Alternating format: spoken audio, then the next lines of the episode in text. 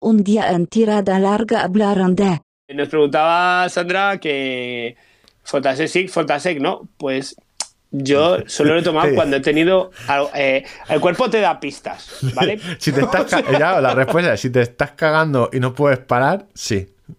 Yo eh, para correr lo he tomado una vez. eh, ¿Preventivo En Valencia, o...? no, en Valencia 2014 llevaba toda la semana yéndome por la pata abajo. Bueno, pero entonces yo creo que como preventivo es que no tomaría nada, nunca.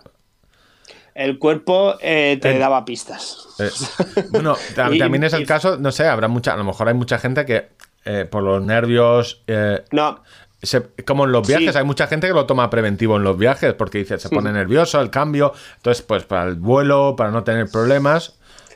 yo, yo- es que como soy de los que, eh, como en casa no cago en ningún sitio, mm, llámame raro, pues tampoco tengo gran problema por ahí eh, en ese sentido. No, el Fortasec lo llevo encima en la mochila de trail, lo conté el otro día, pero no, no, Llevas condones y Fortasec.